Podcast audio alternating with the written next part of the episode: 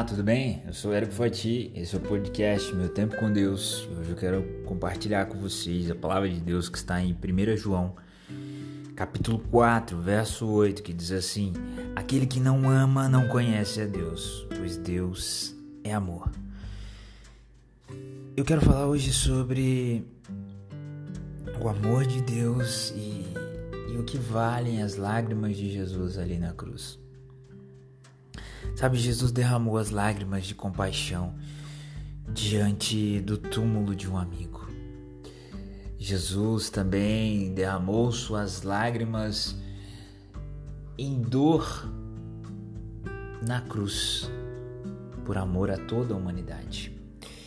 Mas voltando àquele episódio em que Jesus chorou no túmulo de seu amigo, ele pranteou sobre Jerusalém porque, como cidade também, ela havia perdido sua estima pelas coisas espirituais. O grande coração do Senhor era sensível às necessidades dos outros. E para enfatizar a importância de o um homem amar seu semelhante, ele redefiniu um antigo mandamento. Em Lucas 10, 27, encontramos a seguinte escrita: Amarás o Senhor teu Deus de todo o teu coração e o teu próximo como a ti mesmo. Essa geração é uma geração intolerante e perversa. Outro dia eu ouvi de um menininho se gabando que ele era valentão e que ele batia em todo mundo ali na rua que ele morava. Enquanto nós não aprendermos o valor de demonstrar a compaixão de Jesus e a compaixão para com o próximo, estando junto dessas pessoas em suas lutas, em suas mazelas, em suas aflições, nós jamais vamos saber o que é a verdadeira felicidade.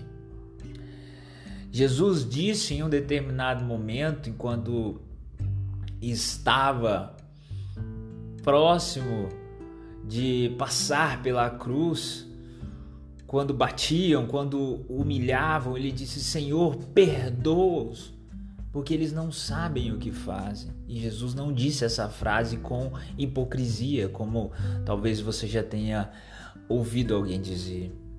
Ele falou com interesse de coração, porque por mais que aquelas pessoas estivessem o maltratando, humilhando, ele sabia que elas estavam caminhando para a sua própria destruição e ele amava aquelas pessoas e se compadecia delas.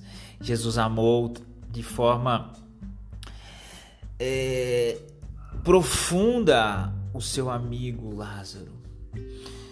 Jesus se compadeceu da cidade de Jerusalém, chorou porque observou que ela havia deixado o seu primeiro amor, o amor espiritual. E a lição que ele nos dá é nós precisamos amar o nosso próximo como ele tem nos ensinado. A, a religião genuína, como diz Tiago no capítulo 1, nos últimos versículos, é o amor. Se alguém prega ser religioso e não ama e também não demonstra amor, a religião dele é falha. Jesus nos ensinou que o amor ao próximo é muito importante. E quem não ama não conhece a Deus. Um amigo de verdade é aquele que coloca sua dor no bolso e vai até o seu amigo e o ajuda em suas dores.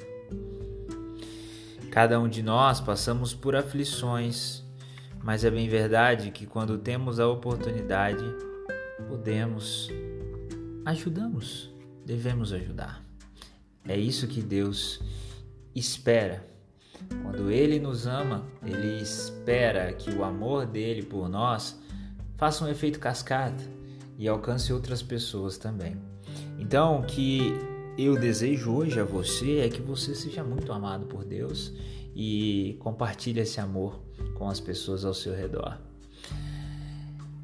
Talvez você receba algum convite para ajudar alguém hoje. Talvez você receba uma mensagem, alguém te envie um pedido de ajuda de vaquinha pelo WhatsApp, não sei.